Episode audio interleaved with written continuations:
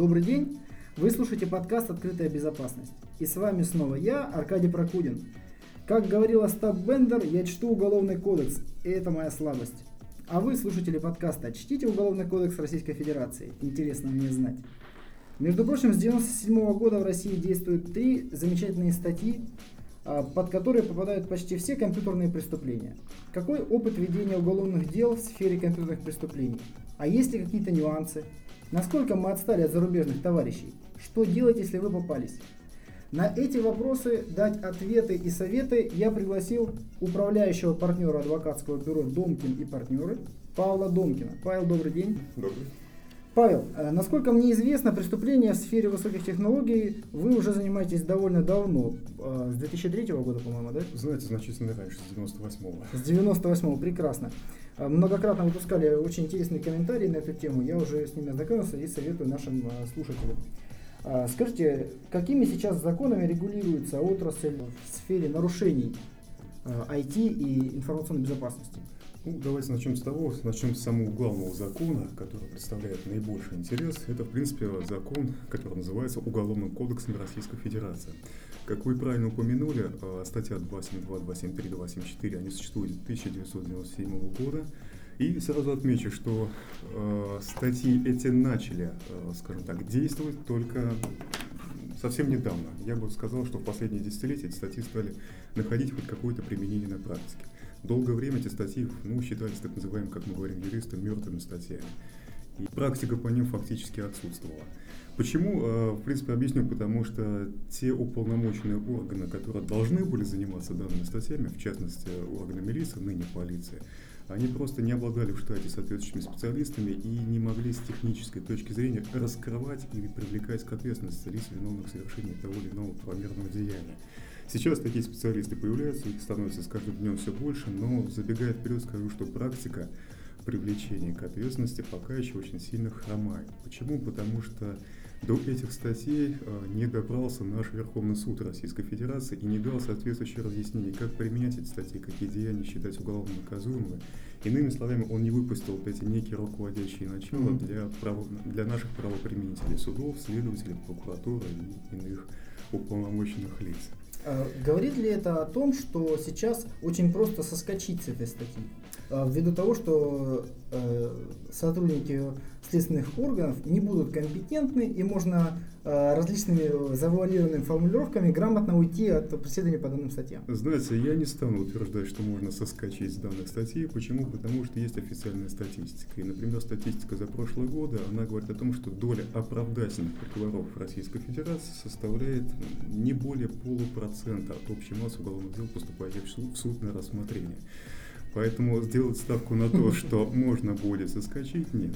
А, причин тому, причин много. И несовершенство судебной системы, и нежелание выносить оправдательное решение. Но сразу хочу отметить, что ну не подавляющее большинство, но много, большое количество уголовных дел, вот именно возбужденных по 272 73 статье, они а, превращаются в так называемые всем известные висяки. Когда возбуждается дело по факту, есть преступление, есть следы совершения преступления, но установить лицо виновное и подлежащее привлечению к ответственности не представляется возможным. Угу. Но опять же мы здесь упираемся именно в отсутствие технических познаний у лиц, которые занимаются расследованием данных преступлений. Потому что в первую очередь они юристы, но никак не айтишники, грубо говоря. Понятно. Понятно. Ну, вы вот упомянули, Павел, про 272 273 статью, а что 274 А вот 274 статья до сих пор так и не находит никакого применения. Мне известны единичные случаи. Буквально в прошлом году был привлечен системный администратор за крах базы, если не ошибаюсь, одного из московских банков, когда действительно банк понес существенный ущерб системный администратор действительно да, совершил грубую ошибку. Это было сопряжено даже с некой халатностью, преступной халатностью. Но опять же наказание по данной статье было, если память не изменяет, около 50 тысяч рублей. То есть, да, да, да, а, и иная практика по 274 статье мне вообще, вот, честно говоря, как человеку специализирующемуся на данной категории, более неизвестна. 272, да, становится так называемой ходовой статьей. 273, да, для мальчиков с кряками, с кейгенами и так далее, тоже стало применяться. Ну, вот 274 еще раз повторюсь, статья фактически не рабочая. Понятно, спасибо. Ну вот э, я ознакомился с э, судебной практикой за последние два года примерно. С 2012 года я посмотрел на сайте Росправа, по-моему, там очень интересные прям выкладки договоров, э, приговоров. вот. И достаточно интересно тот факт, что по 272 э, статье, насколько я ознакомился, может, может быть, вы меня поправите, в основном по этой статье привлекаются люди, кто э, попытался установить у себя нелицензионное программное обеспечение. Нет, здесь небольшое заблуждение, я сразу поясню, о чем идет речь. С нелицензионным софтом, как правило, скажем так, сопутствующая статья, э, нелицензионный софт – это у нашей правоприменителей статья 146, нарушение авторских прав, в частности, на программу, на базы данных и так mm-hmm. далее. Естественно, как мы ломаем базы данных, как мы преодолеваем защиту авторского права с помощью софта, который позволяет э, получить полную функциональность данного софта. Соответственно, здесь правоохранительные органы ставят вопрос о привлечении помимо 140, помимо привлечения по 146 статье, привлечения еще по статье 273, а именно за использование программного обеспечения, позволяющего преодолеть средства защиты а, авторского права. Сразу забегу вперед, скажу, что, на мой взгляд, субъективный взгляд, опять же, а, применение статьи 273 в этом случае является неправомерным. Почему? Потому что взламывая тот или иной софт, ставит ту или иную сломанную игру, человек преодоляет э, технические средства защиты авторского права. То есть преодоление этой защиты также расценивается как способ совершения преступления по статье 146. Mm-hmm. И никакой дополнительной статьи 273 здесь быть, опять же, по моему взгляду, не должно. Но э, в чем печаль э, расследования данных преступлений? По данным преступлениям, как правило, попадаются молодые лица, 18-25 лет, которые попадают в руки нашей правоохранительной системы, которая быстро и грамотно им объясняет, как себя вести, что делать, что говорить. Иными словами, ребята соглашаются на упрощенный порядок расследования преступления, на особый порядок рассмотрения уголовного дела в суде, признают свою вину, льют э, слезы раскаяния в суде и получают свои минимальные наказания. И вот такая статистика, она фактически является подавляющей, то есть 90% mm-hmm. да, вот да, от да, всей да, совокупности дел вот рассматривается именно в этом упрощенном порядке, когда человек не сопротивляется, не оспаривает обвинения, а идет вот именно на признание своей вины в целях получить как можно меньшее наказание. На самом деле, да, вот а, совершенно правильно вы говорите, я а, с теми делами, которые я ознакомился вот на этом сайте, mm-hmm. достаточно много их.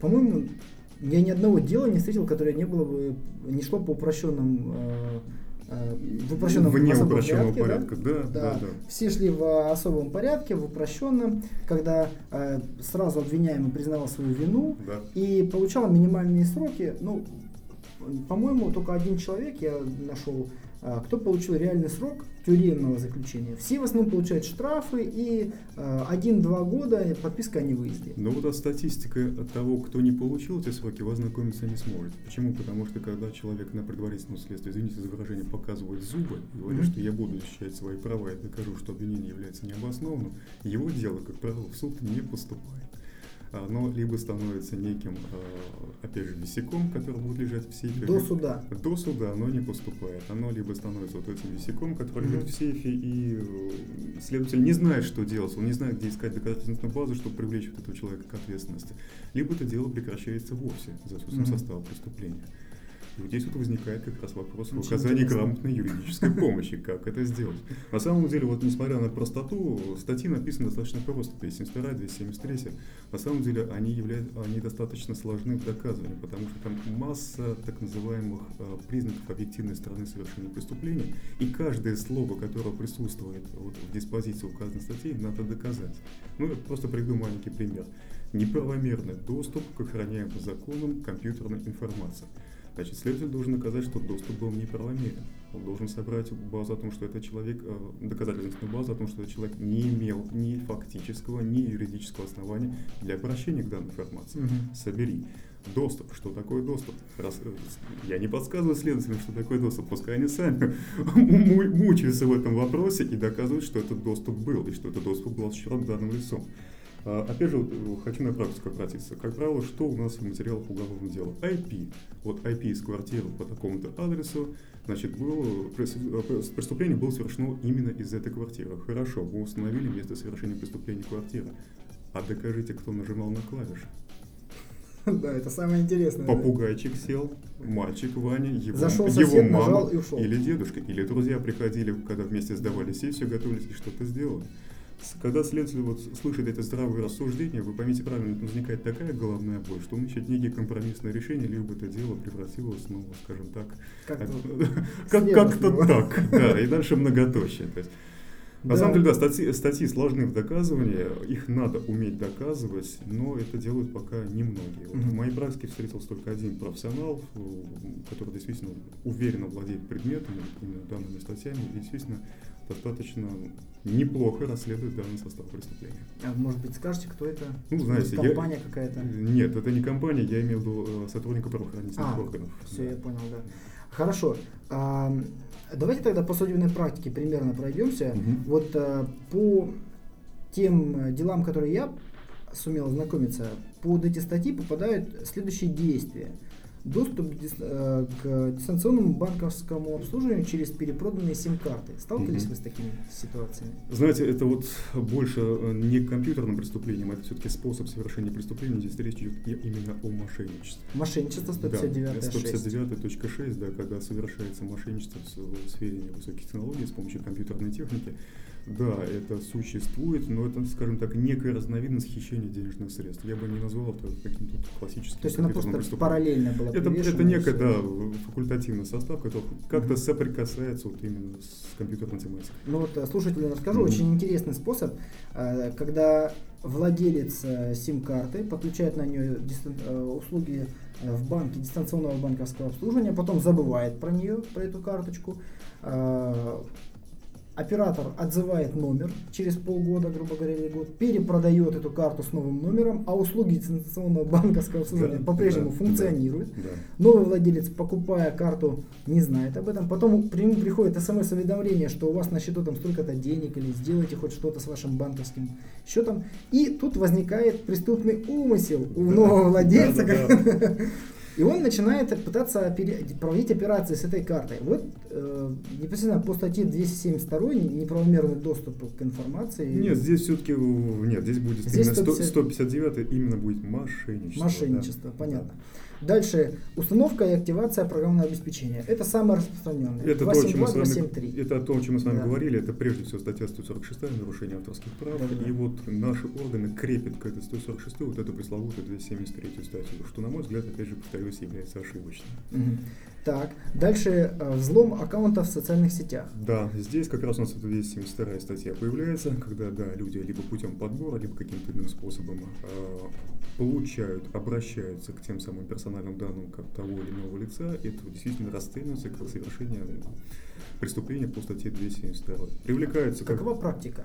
практика, шес- ну, 16-летние-22-летние молодые, В чужой лю- аккаунт молодые люди, мстящие своим девушкам, парням, то есть желающие там разместить какую-то пакость или еще что-то.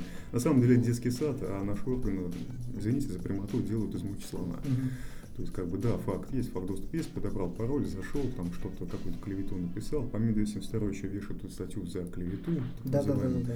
Да, такое встречается. Практика есть. Я не скажу, что она обширная, но когда вот есть вот точный IP, есть мальчик, который во всем признается, наши органы не упустят этого шанса, и, естественно, дело вас будет по 272. Еще всем расскажут, что вот Э, Да, и все это еще... хакера. И, и пресс-секретарь еще это расскажет по центральному телевидению, отлично. Хорошо, следующая ситуация это выход в интернет под чужим аккаунтом. Я не скажу, что встречал вот четко такого. Вот, скорее всего, это будет пересечением именно то- того, о чем мы с вами говорили. То есть, когда подобрал, вошел, э, напакостил и ушел.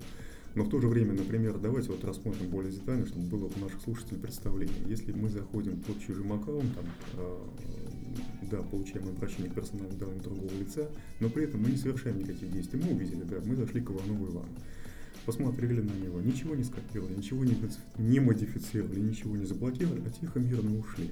Вот 272 статьи здесь нет. Почему? Потому что 272 состоит из двух базовых элементов. Помимо неправомерного доступа, который здесь присутствует, должны быть некие преступные последствия. Блокировка, уничтожение, модификация, Модификация. компьютерной информации. И если этого ничего не произошло, человек тихо, мирно ушел, состава преступления здесь нет. Павел, очень хороший комментарий. Я э, именно по, это, это- по этому э, действию прочитал э, целый очень интересный приговор Мгм. Человека приговорили. Как Мгм. это обосновали? Мгм. Что когда пользователь подключается под чужими аккаунт, под чужими э, учетными Мгм. данными э, в сеть, ничего не делает, выходит оттуда, Так. то он вносит изменения в журналы регистрации подключения в этот аккаунт. Очень Тем интересно. самым он ну, попадает полностью под 272 И статью. на, этот, и и его на на- этот вопрос у меня есть ответ, и очень критичный. Слава богу, нашел подтверждение не только у меня, но и в правоприменительной практике. Смотрите, действительно была такая практика, она вот возникала в тех далеких 2000-х, Мгм. когда действительно там вот происходило, как вы, вы правильно назвали, в журналах учета проходили изменения, и это квалифицировали как совершение вот этих самых преступных последствий. Я всегда говорил о том, что если эти последствия не были связаны с прямым волеизъявлением человека, они ни в коем случае не должны расцениваться как совершение, как совершение преступления. То есть, иными словами, если у нас почтовая программа скачивает там, помимо нашей воли копии писем к себе кидает э, в свой архив, Мгм. а человек это даже не осознает и не посмотрел, что действительно там был прием данной информации. У него не было волеизъявления. Он не нажал, э, грубо говоря, на ту самую клавишу, не нажал на ту самую функцию, вкладку о том, чтобы копировать эту информацию. Он не сделал прямой э, шаг к копированию данной информации. Мгм. И слава богу, в апр- если память не изменяет, в апреле 2014 года Генеральная прокуратура выпустила методические рекомендации по расследованию вот этой 272-273. И они тоже подтвердили эту мысль. Если человек не осуществляет никаких прямых, вот, э, от, э, от его действий не зависит копирование, блокирование, модификация информации, это не должно расцениваться как наступление преступных последствий. Я надеюсь, что эти методические рекомендации были прочитаны не только мной, но и тем, для кого они были написаны. И вот эта порочная практика привлечения по псевдопреступлениям Да. наконец-то прекратится. Ну, то есть, э, другими словами, если специалист преодолел защиту банковской системы и Мгм. ушел, И ушел. это не является И преступлением. то, что об- образовались вот эти так называемые Журналы, логи, да. журналы, что угодно, это ни в коем случае не должно расцениваться как совершение наступления преступных последствий. Нет. Это специфика работы того софта, то есть, который обслуживает тот или иной там Но сектор. фактически что он получил неправомерный доступ. А получил, но где преступные последствия? Про последствий нет. Последствий нет, соответственно, нет состава преступления. Здесь очень жесткое юридическое правило. Мгм. Прекрасно. Хорошо, а вот э, что у нас с использованием телефонов двойников? Тоже я прочитал, что по 272 статье приклеивают ее. к- Ее да. приклеивают, но, слава богу, в последнее время отклеивают. Это тоже расценивают как причинение имущественного ущерба. Чаще это квалифицируют по статье 165, есть такая статья, то есть совершение, причинение имущественного ущерба без признаков хищения. То есть, да, когда человек за чужой счет болтает, ну, грубо говоря, да, есть такая статья. Мгм. 272 не крепят. Не крепят. Хорошо. Разблокирование, так называемое разлочивание приставок. Э, Тоже э, ознакомился, что 273 очень часто И вешают. потом- 272 крайне Да, да. порочная практика, опять же, по моему убеждению, здесь чисто нарушение авторских прав, и то при наличии многих-многих если. Если Мгм. действительно вот это разлучение. Я не могу понять, как можно, сломав приставку там, PC3, PC4, как можно причинить ущерб правообладателю на сумму свыше 100 тысяч рублей. Это очень хитрая у них математика. Они рассчитывают, сколько производитель потратил на маркетинг, на производство, Это, на это, разработку. это, и вот уже, это это, миллион уже- рублей. это ужасная математика, потому что в этом случае ущерб должен расцениваться из стоимости, э, от розничной стоимости реализации данной приставки. Ни больше, ни меньше. И от того софта, э, которым пользовался тот или иной, ну, назовем в кавычках, виновник. Ну вот, По- потому что по, насколько я помню, по 272 и 273 привлечение э, осуществляется, если больше скольки? Больше 100 тысяч рублей, по-моему. Нет, мы говорили о 146 А Если- 146-й, е- да. да. Да, если, если стоимость сломанного, грубо говоря, софта превышает стоимость 100 тысяч рублей, то да, действительно здесь можно рассматривать вопрос о привлечении к уголовной ответственности за нарушение авторских прав. Как рассчитывается эта стоимость корректно? Потому что во многих делах она именно так и описывается, что производитель считает, что нарушение было, э, ущерб был в крупном размере, потому Мгм. что он потратил Мгм. на производство столько-то миллионов, на маркетинг, на продажу, на распространение, на печать этого диска. И вот все это огромная сумма, там многомиллиардный ущерб нанес этот человек за счет того, что он взломал эту Я, защиту. я вам скажу так. Насколько вот это корректно? Я просто на практике оттолкнулся очень, ну, по крайней мере, с Windows была у нас эпоха, когда все боролись за права Microsoft. Точнее, не все боролись, а наша правоохранительная система почему-то отстояла вот, э, коммерческий интерес всем нам известного Билла Гейтса. Э, Практика была такова, что, например, когда делается так называемая контрольная закупка, парень приезжает в офис, да, ставит да, там почти все дела такие. там да. 3, 4, 5, 6 версий нелицензионного, там того же Windows 7, Windows 8 или еще чего-то. Э, следователь просто делает запрос в корпорацию Microsoft, укажите, ребята, сколько в рознице стоит вот эта вот версия, то есть там Home Edition там, или такая-то, такая-то. Э, получает от справку э, непосредственно от правообладателя и ориентируется на ту сумму, которая указана в данной справке. Это корректное действие. В принципе, суды расценивают как корректное действие, я тоже соглашусь. То есть то, что розничная стоимость, по которой потенциальный покупатель мог бы приобрести данный продукт, но не сделал этого, да, она считаться, она должна расцениваться как прямой убыток от правообладателя. Mm-hmm. Очень часто, очень часто Точнее, когда был повышен так называемый лимит ответственности, когда сумма необходимая для привлечения к ответственности возросла до 100 тысяч рублей, а еще появился квалифицирующий признак о том, что можно привлечь по 146 части 4, если сумма причиненного ущерба свыше 1 миллиона рублей. Да, да, да. Наша правоохранительная система пошла дальше. Они стали привлекать у нас за автокады, автодеска, когда компания, в принципе-то, не, не испытывала особого тут рвения наладить, скажем так, навести порядок, порядок. на российском сегменте. Вот наша правоохранительная система начала, э, начала провоцировать данных мальчиков на установку, несанкционированную установку автокада. Стоимость данного продукта там от 230 тысяч рублей, если не ошибаюсь, до полутора миллионов. Естественно, по телефону заказывали самую дорогую там бизнес-версию. Я уж, извините, не оперировал вот этими названиями. А, мальчики приезжали, устанавливают автокад, скачанный с любого торрент-ресурса, им в нос удостоверение, все, ты попался, ты знаешь, сколько это стоит, это стоит 50 тысяч долларов США, то есть мальчик покрывается потом, что можно сделать. Тут же все подписывает. Все признавая в особом порядке, не будет никакого суждения. Да, мальчик летит в суд, получает там свои полтора года условно, а потом он еще получает иск от правообладателя на сумму 3 миллиона рублей, то есть по двукратной стоимости вот того продукта, который да. он поставил. Да. То есть об этих последствиях у нас вот те самые юноши, которые попадаются на данных провокациях, а, они просто не знают, что их ждет дальше. И на самом деле я еще хотел бы, коль мы затронули эту тему, отметить приятную тенденцию, тенденцию, скажем так, последних дней. Наконец-то наши суды стали различать, э, точнее, применять э, ту норму закона, которая говорит о том, что нельзя провоцировать человека на совершение преступления. Если, если правоохранительные органы спровоцировали, подтолкнули своими действиями, склонили человека к установке того или иного софта, это действие должны расцениваться как провокация. А контрольная закупка является? А вот давайте поговорим о контрольной закупке. Например, э, мы размещаем с вами на на любой площадке, да. рекламной площадке объявление следующего содержания. Помогу установить э, нелицензионный софт. Мы рекламируем свои услуги как человека, помогающего нарушить чьи-то авторские права. Безусловно, в этом случае оперуполномоченный должен сесть, завести дело оперативного учета, санкционировать так называемую проверочную закупку, приехать, закупить этот продукт, поставив его на тот или иной там, служебный компьютер и привлечь человека к ответственности. Потому что он выявил тот факт, что человек приготовился совершать преступление.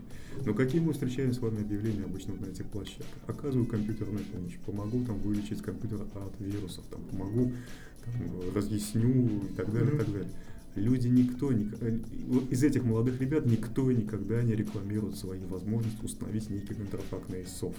Mm-hmm. Что сделал только полномочно. Он видит объявление, он звонит и он начинает склонять. Я честно признаюсь, не называя фамилии, мне очень многие вот эти мои а, консультанты, то есть которые подают консультациям, они рассказывают одну и ту же самую историю. Да, я повесил объявление, то есть я мог приехать и бесплатным антивирусом кому-то что-то подлечить. Но мне позвонили, сказали, хочу поставить автокад, хочу поставить автодеск и так далее, и так далее, и так далее. Привези свой. А, привези свой. Мы все время, мы все время спрашиваем, а, у, а у вас есть болванки? То есть там вы купили этот софт, я, я помогу вам установлю, mm-hmm. у вас есть сиреники. Это нет, у нас ничего нет. Мы сами говорит, объясняем людям, но понимаете, что вы совершите там противоправные действия, что вас могут за это наказать, вы уже юридическое лицо. То есть мы сами объясняем, что нельзя идти на эти события.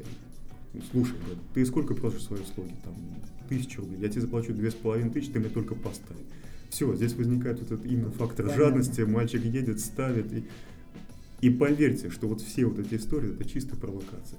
И опять же, возвращаясь к тому, с чего начали, наконец-то суды вот, э, стали повнимательнее рассматривать данный состав преступления и появились оправдательные приговора именно в силу провокации, вот, то, что людей склоняли к совершению преступления, когда они этого, в принципе, и не хотели. Хорошо, спасибо. А вот э, по э, теме взлом спутникового телевидения, тоже я посмотрел, были некоторые дела, когда э, специалисты предоставляли услуги по доступу к платным каналам. Ну, скажем так, э, те люди, которые раздают, скажем так, этот сигнал, эту кодировку. Да, действительно, здесь можно говорить о 272, 273, там о куче массы статей. Но для потребителя я здесь вижу только одну статью, это причинение имущественного ущерба, это та же, та же самая статья 165.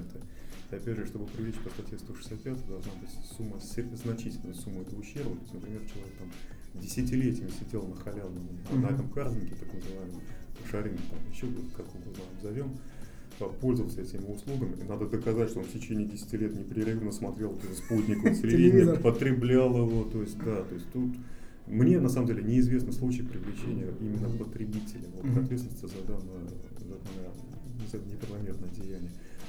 Да и на самом деле неизвестный случай привлечения лиц, раздающих указанный контент. Потому что Ясно. У них все очень серьезно. Да, ясно, хорошо. Но вот э, по поводу неправомерного доступа э, в нашем законодательстве все понятно. Угу. По поводу патчей, кейгенов и вирусов, угу. вообще-то вот 273 она именно для этого и была создана, тоже все понятно. Да. А вот что насчет спама, дидоса, социальной инженерии? Ну вот смотрите, спам у нас по-прежнему не окучен нашим законодательством. Пожалуйста, спамьте. И там нас вводит в административную ответственность. Вот совсем недавно была инициатива о том, что за спам надо как-то жестко наказывать, в том числе выводить этот вопрос в плоскость уголовного права. Вот честно вам скажу, что даже по административной ответственности за спам, за несанкционированное распространение информации я особо-то и не встречал случаев. Угу. В уголовной практике их точно нет. А, наши антимонопольные органы, да, сейчас начинают борьбу с несанкционированными рассылками путем наложения штрафов на юридических лиц, то есть по обращениям граждан. Да, такая практика присутствует. Ну, я считаю, что спам у нас сейчас вот выйдет на новые витки, э, и, скорее всего, эта тематика будет развиваться именно по защите от Ближайшие годы. По, да, по наказанию вот, годы, я бы не, годы. я бы не назвал год, нет. DDoS. Интересная тематика. Значит, у нас 272 статья подвергалась совсем недавно некой модернизации. Она с 97 года как вот родилась, так и была. Ее немножко модернизировали. Вот э, в первоначальной редакции статьи было написано, что значит, неправомерное действие лица, повлекшее нарушение работы сети ИВМ, либо какой-то конкретный ИВМ, э, являются уголовно наказуемым деянием. И DDoS там попал, ну, в чистом виде это было написано для DDoS, для DDoS атак. Э, после модернизации 272 статьи э, слово значит, нарушение работы сети ИВМ, либо конкретно ИВМ исчезли из этой статьи. Это же не в 274 было нарушение сети? Нет, нет, нет, нет, это в 274 немножко совсем угу. другая тема, мы к ней угу. вернемся. Э, значит, в 272 исчезло слово нарушение сети работы ИВМ, и просто осталось, она осталась ну, в неком таком, ну, извините, кастрированном виде. Что сейчас делают органы, потому что DDoS как был, так он остался. Он развивается сейчас огромный. Он развивается. И DDoS стали расценивать следующее. То есть неправомерный доступ к компьютерной информации, повлекший ее блокирование. То есть наши органы расценивают, что факт недоступности сайта для конечного потребителя, mm-hmm. Это является блокировкой информации. А почему эта блокировка возникла? Потому что был DDoS. 202. Да. А теперь мне расскажите, пожалуйста, а где здесь неправомерный доступ к компьютерной ну, информации? Просто блокирование информации. Вот, вот, вот. Здесь появляется опять же многоточие. То есть фактически DDoS органы привлекают, это те, кто включает голову. Могут уже могут уже, могут уже плавать и варьировать данную ситуацию, да. Социальная инженерия, а что здесь имеется в виду, если вот да, социальная инженерия вот, э, в отрасли информационной безопасности – это введение в заблуждение и получение информации Я у понял. сотрудников компании понял. с помощью таких понял. ситуаций. Хищение такой информации здесь, наверное, под уголовный кодекс не попадет. Мне такие случаи неизвестны. А вот, например, Мошенничество нельзя сюда Как элемент именно вы меня определили мошенничество, да. То есть, например, была получена персональные данные, эти персональные данные были использованы где-то uh-huh. когда-то. То есть, например, те же самые реквизиты банковской карты, там да, да, тоже да. доступ. Да, это уже классика, это 159.6, это уже, скорее всего, мошенничество. Ботнет, как правило, попадает у нас по 273. Да. Ну, это чистые вирусы. Да, да, это чистый вирусник. А, давайте поговорим теперь о рассмотрении дела в особом порядке. А, какие, что, как это выглядит в реальности, какие плюсы и минусы дает для тех, вот если со стороны тех, кто попался, например. Давайте, давайте рассмотрим. На самом деле, давайте так. Если человек был пойман за руку, если человек на самом деле испытывает искреннее раскаяние в том, что совершил, да, он признает свою ошибку, безусловно, особый порядок для него некая панацея, бальзам на душу. Почему? Потому что по особому порядку, да, особенно по 272-273, судья не посадит. Максимум даст условный срок, там, либо назначит штраф, либо какие-нибудь исправительные работы. Да, это некое средство, это ну, Уйти от прямого Ну, от того, чтобы оказаться в местах лишения свободы. Угу. Да, я, в принципе, ратую в некоторых случаях за особый порядок. Но если органы чего-то хотят, чего хотят непонятно, и вы ощущаете, что на самом деле вас хотят привлечь за то, чего на самом деле не было, вы проявляете свою принципиальность в том, что ни в коем случае это, я этого не совершал, это не имеет ко мне никакого отношения, об особом порядке надо забыть. Почему? Mm-hmm. Объясню. Особый порядок, если так вот говорить немножко бытовым языком, это фактически отказ от защиты. Мы приходим в суд, говорим, ваша честь, виновен, признаю, каюсь, строго не судите. А судья выходит в совещательную комнату, через 30-40 минут возвращается уже с решением. Он не, допра- он не допрашивает свидетеля, он не исследует экспертизу, он не исследует вопросы вашей виновности и вашей причастности к совершению преступления. Ему достаточно вашего согласия. Вы признались, он вышел и назначил вам наказание. Вы не сможете обжаловать данный приговор в силу недоказанности совершенного преступления, в силу вашей непричастности. Вы единственное, если вам будет назначено слишком жесткое наказание, то есть там реальное лишение свободы, вы можете э, обращаться в апелляционную в кассационную инстанцию, говоря о том, что наказание не соответствует признаку справедливости, оно слишком жесткое, слишком негуманное. Это единственное, что вы сможете в дальнейшем воспользоваться. Э, говорить о невиновности уже вы не сможете. Это прямой запрет закона. Mm-hmm. Поэтому это такой интересный принципиальный вопрос. Опять же, немножко повторюсь. Если да, виноваты, хотите, каетесь, пожалуйста, особый порядок в ваше объятие. Если же мы говорим о том, что будем доказывать свою невиновность, об особом порядке надо забыть. Понятно, спасибо большое. А вот а, по зарубежной базе, угу. а, есть у вас а, информация по зарубежному опыту правовому, как за границей а, про, проходят разбирательства по тем же самым ситуациям, что и у нас?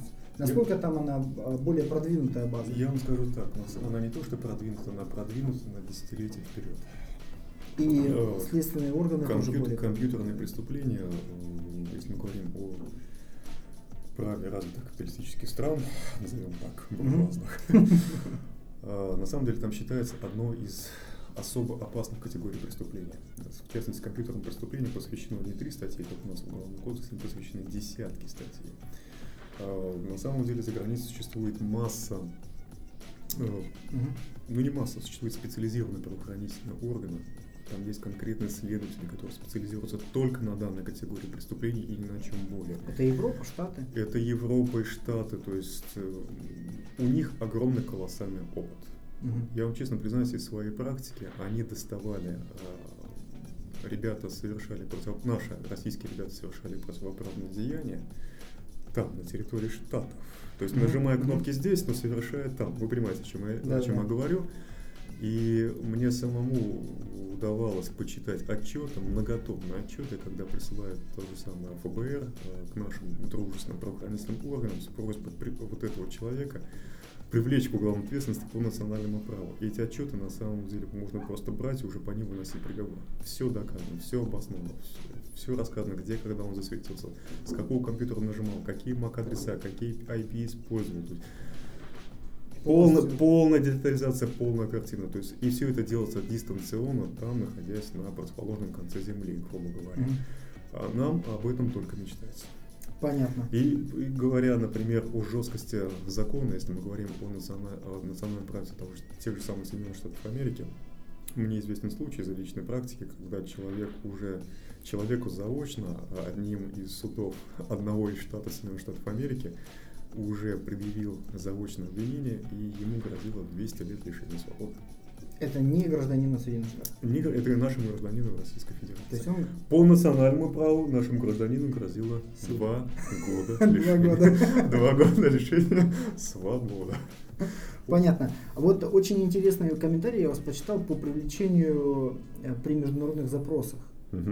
Можете рассказать слушателям нашим, э, какова практика и как происходит э, дела, угу. когда человек совершил преступление в другом государстве, а сам находится при этом на территории России и является гражданином России. Насколько реальна ситуация, когда вот недавно же Мгм. э, со- э, сына одного из депутатов похитили на Мальдивах. Очень интересная тематика, Да, готов то, раска- подробно рассказать вот об Мгм. этом аспекте. Смотрите, в 2000, в 2000 году в Будапеште была подписана так называемая конвенция о киберпреступности. Эту конвенцию ратифицировал практически весь цивилизованный мир, в том числе наши соседи ближайшие, Украина, Армения, если не ошибаюсь, Грузия, то есть многие страны из постсоветского пространства ее ратифицировали. Что она под- подразумевает данная конвенция? Россия не ратифицировала. Нет, Россия не ратифицировала и в категорической форме не собирается ее ратифицировать. Мгм. Почему? Потому что по данной конвенции мы должны предоставить некий, ну, скажем так, ограниченный доступ к нашим национальным а, базам, компьютерным базам, нашим национальным сетям, назовем это условно так. А, Наши правоохранительные системы, в том числе и военные, не готовы это сделать, и поэтому думаю, что в ближайшей перспективе, особенно в свете развития вот этого политического конфликта, мы эту конвенцию не подпишем еще долгие-долгие годы. А, Суть этой конвенции. а, То, что страна, ратифицировавшая данную конвенцию, отказывается от защиты своих граждан. Но это условно, опять же, в кавычках. Но Мгм. суть следующая. То есть, например, если гражданин Украины совершает преступление в отношении национальных интересов США, Украина будет обязана этого человека выдать для привлечения к ответственности. Под законодательством. По законодательству США. США. А, да, либо, Мгм. либо там назначить ему наказание не меньше, чем ему готовы там дать в США. Мгм. Несмотря на свою Да, законодательную у базу. нас, у нас же действует четкий приоритет о том, что если этот гражданин, да, он засранец, извините за выражение, Мгм. но это наш засранец, и эту засранца мы не отдадим. И будем судить его по нашему праву. Ну, какие сроки нас грозят, мы, в принципе, уже обозначили. Хотя, в принципе, знаете, вот 272 было ужесточение, там появилась санкция вплоть до 7 лет лишения свободы. 7 лет, по-моему, самый максимум, который Да, да, получить. за тяжкие, так называемые тяжкие фатальные последствия, да, можно получить до 7 лет лишения свободы, то есть тяжкое Но преступление. не 200. Но не 200. Опять же, никак не 200. Поэтому этого засранца мы будем судить здесь по нашему национальному закону. Так, и вот если вернуться к ситуации, когда наш засранец Ага. сделал что-то плохо за границей, Да. а, у ФБР база накоплена, они Да. обращаются в наши следственные органы. И Дальше наши что? следственные органы при наличии желания привлекают его к ответственности по нашему национальному закону. На основании базы, накопленной другим государством. На основании тех данных, которые будут предоставлены тем же самым ФБР. Да. Мгм. То есть, грубо говоря, мы не имеем технической возможности собрать доказательства того, что наш человек совершил преступление на территории Штатов, и мы принимаем от них э, сведения, Мгм. легализуем их на основ- в соответствии с российским законодательством и включаем их в доказательственную базу виновности того или иного человека. Процесс трудоемкий, юридически трудоемкий, но в принципе прецеденты такие существуют. Мгм. Да. Мгм.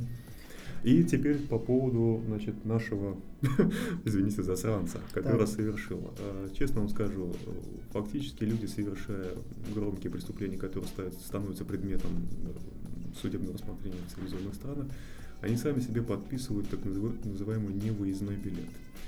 Покинув территорию Российской Федерации, в ту же самую дружественную Украину, там, или, я не говорю там о Турции, там, Мгм. отдых там, где-то на Мальдивах и так далее, они всегда фактически гипотетически попадают там, под такой момент, что при пересечении государственной границы на них будут надеты наручники. Прямо на границе. Прямо на границе, там уже по прилету, Мгм. как говорится, и они будут депортированы в страну, объявившую данного человека международный розыск. И, Мгм. в принципе, все наши гении, компьютерные гении, засветившиеся на мировой арене, попадались именно по такому сценарию. Пересечение границы Российской Федерации, и их моментально там принимают, депортируют и осуждают.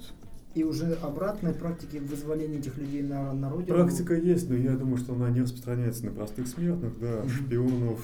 э, Мы, как, бы, Детей как говорится, детей депутатов, мы имеем техническую возможность, юридическую возможность получить обратно. И они будут отбывать, э, скажем так, в наших российских тюрьмах. Но на самом деле это касается, это больше политической составляющей. Я думаю, что того, то- того контингента, о котором мы с вами говорим, это не, затр- не коснется и не затронет. Понятно, очень интересная такая практика. Скажите, а вот э, последние изменения в Уголовном кодексе, я вот нашел, Мгм. что буквально 28 июня 2014 года Мгм. 195 ФЗ а, внес корректировки в 272 э, статью. Да, корректировки были А внесены. до этого что-нибудь происходило существенное? Нет, Может быть, нет, статьи нет, нет, нет. Ничего не происходило, статья там, десятилетиями не модифицировалась. э, не редактировалось. Э, было, было ужесточение, статья имела сначала, скажем так, две части, теперь появилось разделение на четыре части. То есть, например, раньше не было такого квалифицирующего признака, как совершение группы лиц по предварительному сговору. Угу. А очень часто данное преступление совершается именно сообща, грубо да. говоря.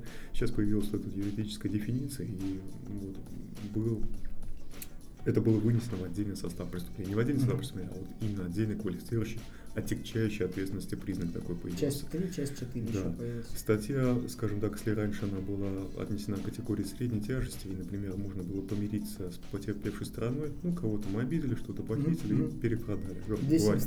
Да, можно было с потерпевшей стороной помириться и не получить приговор в отношении себя, прекратить дело за примирением сторон. То сейчас, например, появилась третья, четвертая часть, преступления теперь вынесены в категорию тяжких преступлений, mm-hmm. и примириться, например, по той же четвертой статье уже нельзя в силу закона.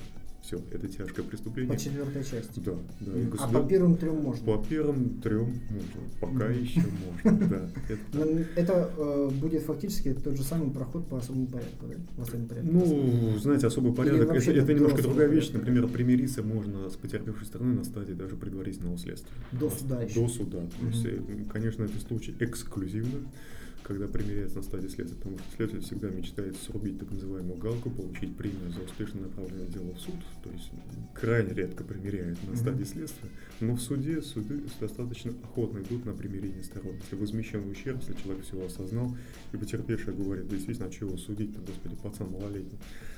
Да, суды с легкостью идут mm-hmm. на примирение. Mm-hmm. Ну не с легкостью, но идут. Идут. Да. Идут. Понятно. Скажите, а какие перспективы? Известны вам какие-то направления? Вот вы сказали про спам что спам угу. собирается как-то... Знаете, перспектива у нас следующая. У нас вряд ли будет модернизироваться уголовный закон, у нас вряд ли появятся какие-то новые дополнительные статьи. У нас сейчас идет все на то, чтобы выявлять вот эти преступления стало значительно проще. Угу. Вы наверняка знаете о том, что сейчас фактически отменена де-факто так называемая анонимность в сети, угу. когда да. наши провайдеры, информационные посредники, как называем языком закона, теперь обязаны хранить всю абсолютную информацию, кому мы что, какие любовные записки писать. И это, это по-моему, как раз с лета этого года началось. Это, да, это уже началось, mm-hmm. когда буквально вот 28 июля уже выпущено распоряжение правительства Российской Федерации, что все точки доступа Wi-Fi, то выходим в Wi-Fi только по предъявлению паспорта. И это, я, это вызывает улыбку, а на самом деле это вызывает слезы. То есть я не представляю, как мы теперь в кафе будем ну, а, цепляться к бесплатному Wi-Fi. На самом, деле, на самом деле, да, Павел, я уже читал э, разъяснения по этой теме. Там не все Wi-Fi точки, угу. нужно будет предъявлять паспорт. И а, необходимо будет просто о себе сообщать данные. Насколько они корректные. А вот знаете, я, я боюсь, что как только, как только ударят там тому же самому кафе, что он там принял некорректные данные, конечно, мы можем написать Иванов Иван Иванович и там вставить нули угу. вместо наших паспортных данных. Я думаю, что как только, мы, как только вот э, это владелец точки да? доступа получит втык, а, а, они, вот, они реально будут заставлять заполнять анкеты, либо я не знаю, как будет выйти на один выход. Слава богу, вот, по крайней мере, было написано в этом постановлении правительства, что частным лицам можно это пока можно делать, без паспорта, да, но иными словами, возвращаемся опять же к этой мысли о том, что сейчас делается все, чтобы технически расследовать вот данные преступления становилось все проще и проще.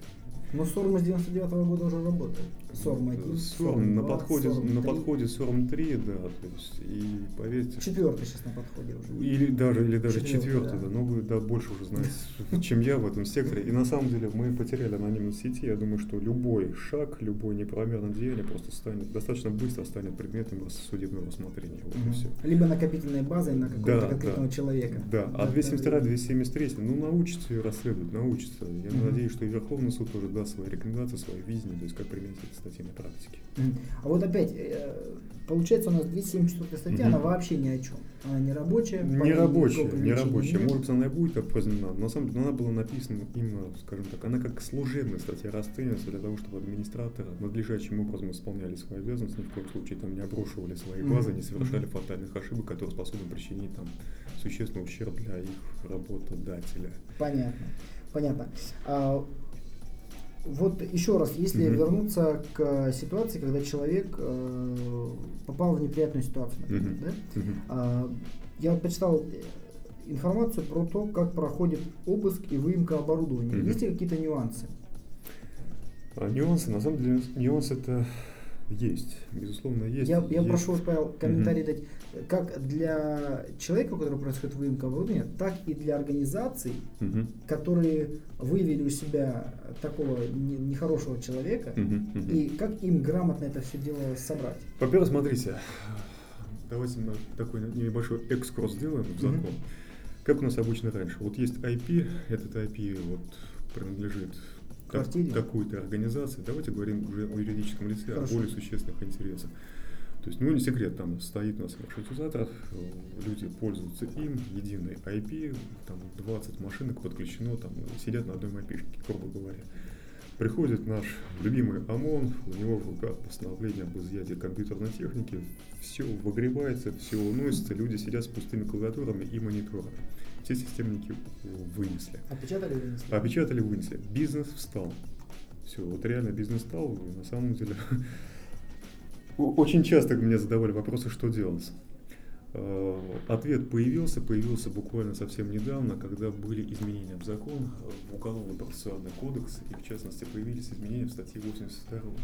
И теперь то юридическое лицо, у которого были изъяты вот эти так называемые все системные блоки, имеет право обратиться в правоохранительный орган и попросить скопировать ту информацию, которая находилась на изъятых жестких дисках.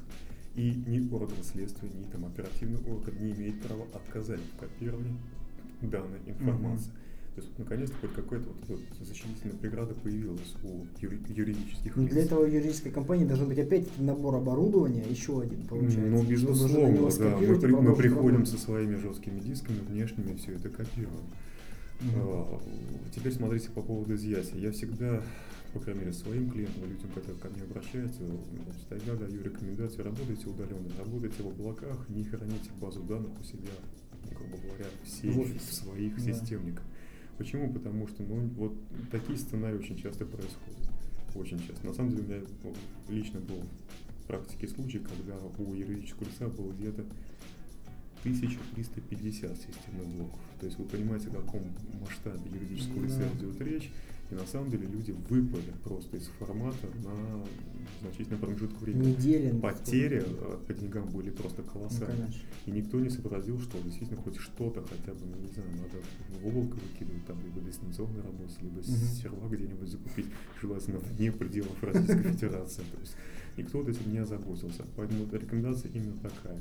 Обязательно делаем дубли той информации и храним их, скажем так, вне пределов офиса. Если уже такое ЧП произошло, помните о том, что у вас есть такое право на обращение и на копирование данной информации.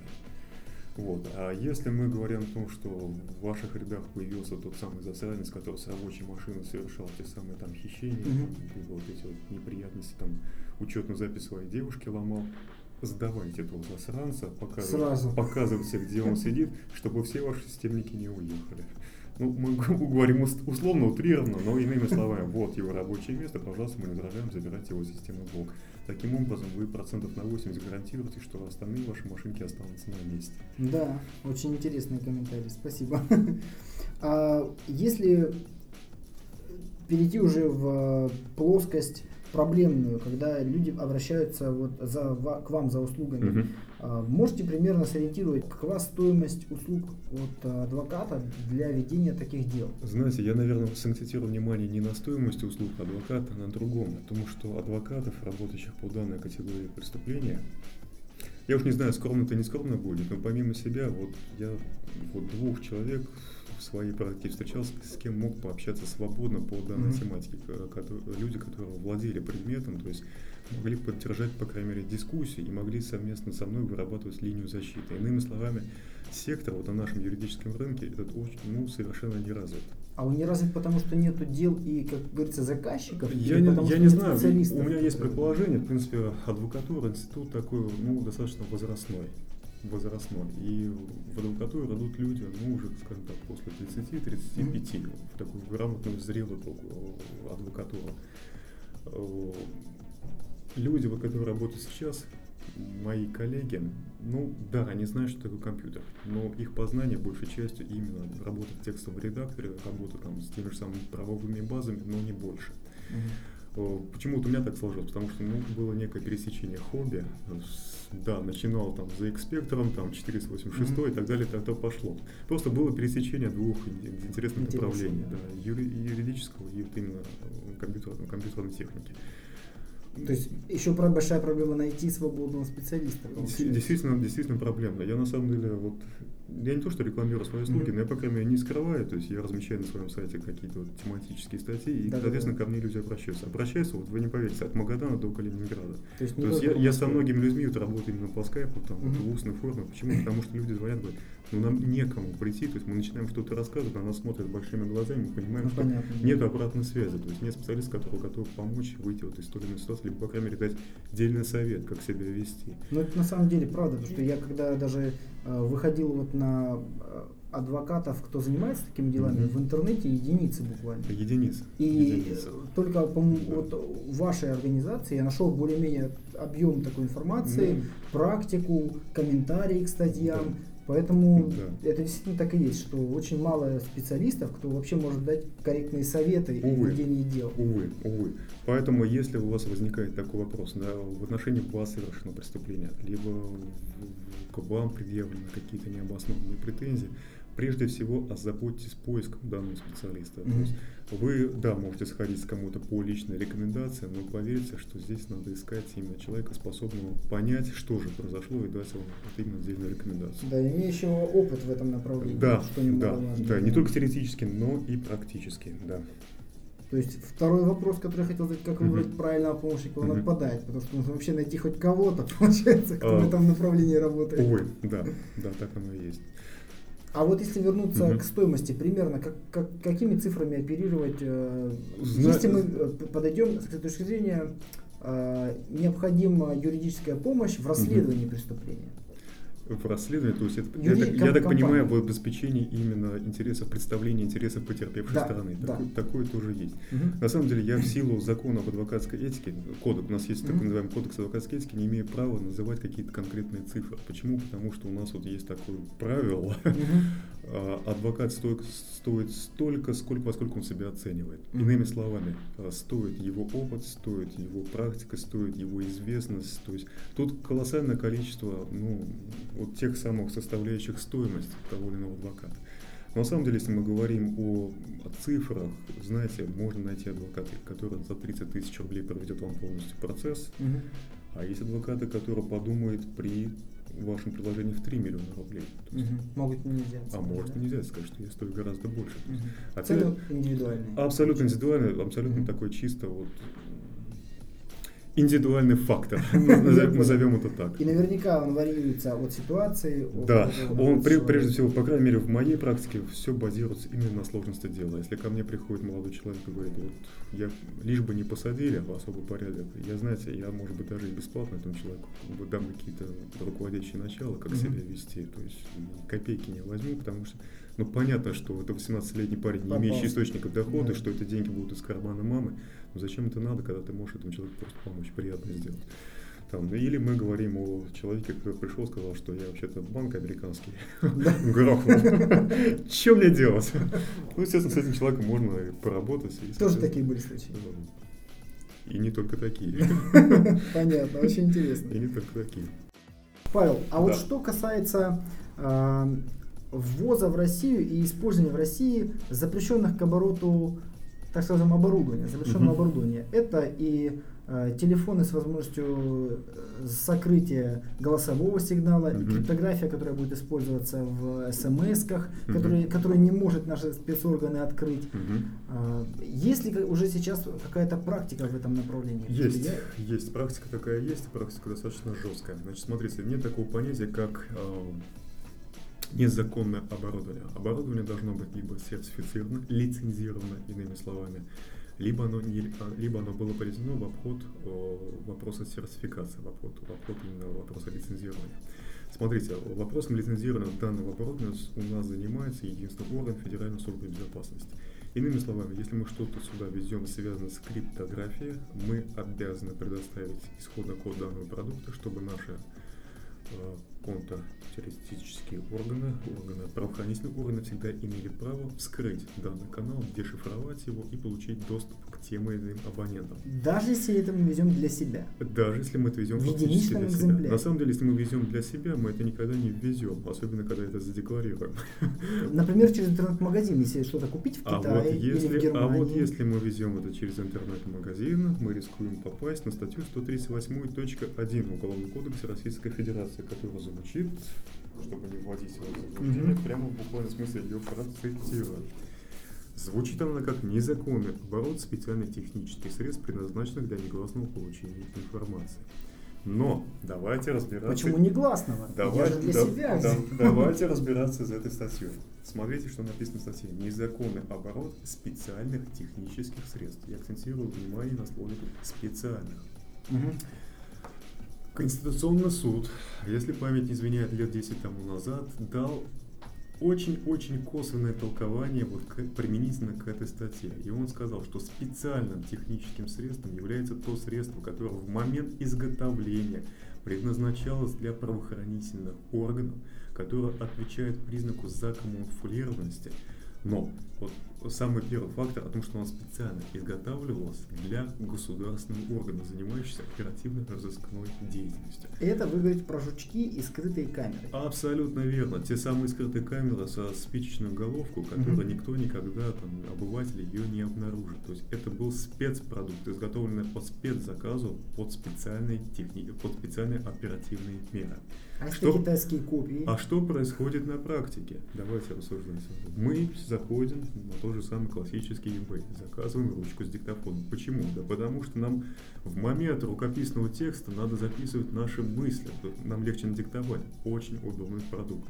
Что мы делаем? Мы приходим на нашу почту России, получаем данный продукт, а на входе, на выходе нас встречает с удостоверением. Пройдемте и проедемте. В Это отде- реальные ситуации. это не реальная ситуация, это уже стандартная в каком-то смысле ситуация, когда люди, при- людей принимают, на, грубо говоря, в почтовых отделениях, везут и говорят, что эта самая ручка относится к специальному продукту. Никаким специальным продуктом, по моему глубокому Мгм. убеждению и убеждению Конституционного суда десятилетней давности, ни в коем случае это, эта ручка являться не может. Были у вас э, дела, в которых э, именно такую позицию можно было отстоять? Что это не является специальным средством? Дела были, но эти дела преследуют та же самая пресловутая участь, особый порядок. Признаются? Когда эти? людей э, действительно в каком-то смысле, ну, извините, маринуют, э, прессуют, ну, как Мгм. здесь можно любые термины подбирать, когда люди пишут явки с повинными задним числом, Мгм. что, ну, да, я приобрел теперь желаю КС, привлеките меня добровольно к уголовной ответственности. Ну да, я как в каком-то здесь немножко в смысле утрирую, но я не искажаю сути ситуации. Люди дают признательные показания, а потом, когда начинают в той же самой сети читать, том, что такое статья 138, понимают, как они, извините меня, влипли, начинают обзванивать адвокатов, а сделать с этим уже ничего невозможно. А какое максимальное наказание? Она по своему наказанию является, ну, скажем так, мягкой статьей. Сейчас я вам зачитаю даже. Лишение свободы до 4 лет. Максимальное наказание лишение свободы до 4 лет. Но статья является альтернативной, потому что здесь и штраф, и исправительные работы, и, Понятно. и ограничения. Можно выбрать.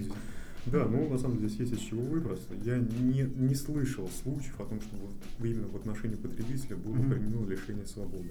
Но мне известен случай в отношении юридического лица, которое торговало данным продуктом. А На самом деле у меня э, есть очень достаточно интересная рекомендация. Совет, как говорится, на 100 тысяч долларов. Если в такую ситуацию попадаете, а, делайте обращение в Федеральную службу безопасности, например, с вопросом, вы купили часы с функцией диктофона.